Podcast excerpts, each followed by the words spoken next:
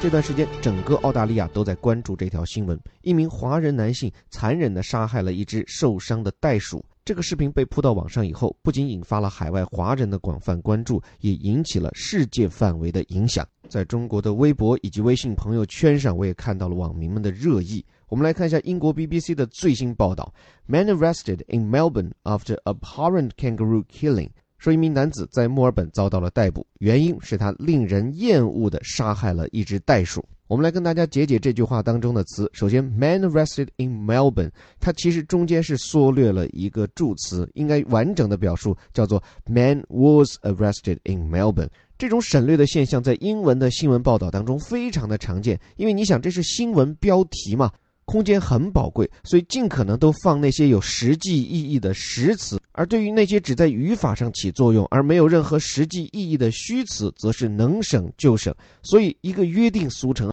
看到在标题当中出现一个像过去式一样的结构，就是动词后面加 ed，你得判断到底它是一个被动语态呢，还是说是表示这件事情发生在曾经这起事件当中。你看，man arrested in Melbourne 就表明这个男的是在墨尔本。被逮捕的，它其实是省略了一个被动语态的 be 助动词，对吧？Be arrested，在什么时候被逮捕呢？After abhorrent kangaroo killing，在发生了这起令人憎恶的袋鼠被杀事件以后，这个 abhorrent 指的是令人厌恶的、令人无法接受的，而且这个词暗指你的行为是道德上极其错误的，所以这是一个语气极其强烈的大词。而且这话既然是放在引号当中，表明不是记者这么讲，而是一些执法人员给出的性质认定。来看看这起令人发指的事件究竟是怎么回事？A man has been arrested in Melbourne，就说这名男性在墨尔本被捕了。原因是什么？After a video showing a man slashing at a wounded kangaroo's throat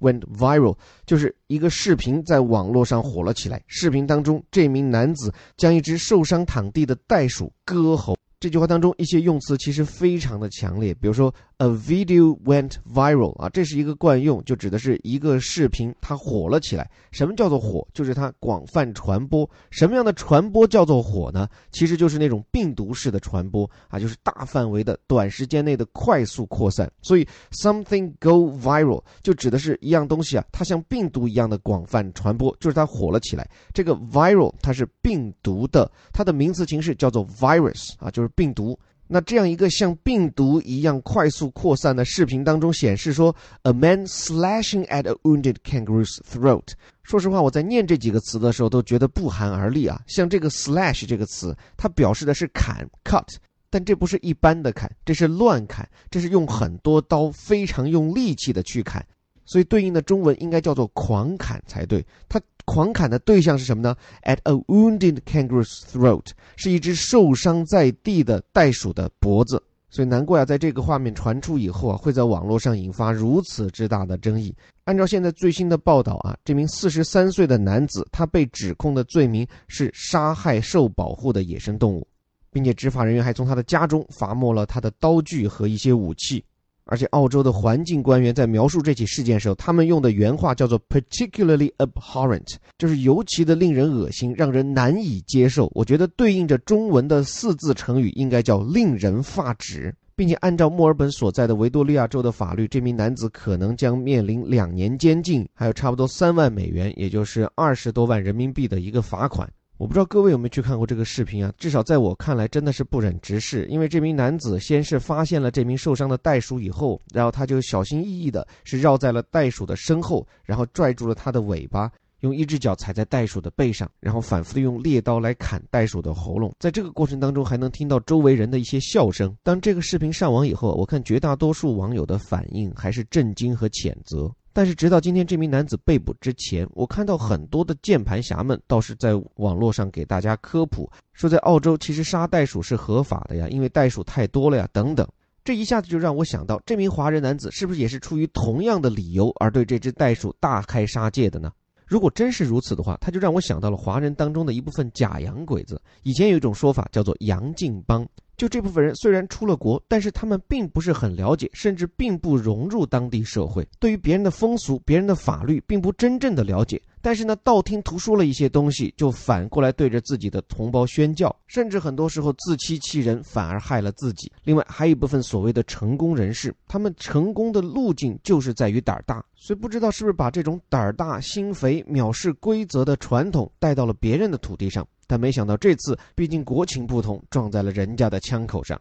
另外，这起虐杀动物的事件，除了让我感到触目惊心以外，我还发现了众多外媒在报道时的一个现象，就是所有的标题当中几乎都没有出现说这是一名中国人这样的字样，在正文当中的描述也没有强调他的中国人的身份。我想，这是一种值得肯定的职业操守，因为所有关乎道德的罪恶，它的本质都是人性。而不是这个人来自于哪个民族，出自于哪片大陆。所以从这个意义上讲，在我们谴责这名男士的行为可能会影响到我们中国人的面子时，我们自己倒不需要这么强调他的民族标签，而更应该从普世的价值，从人性的基本面来审视和反思我们灵魂深处的罪恶和野蛮。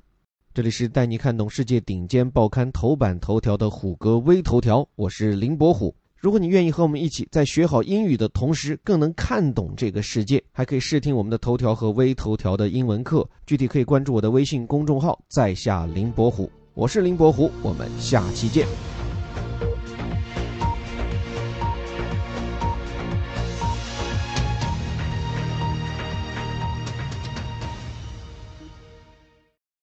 Man arrested in Melbourne after abhorrent kangaroo killing.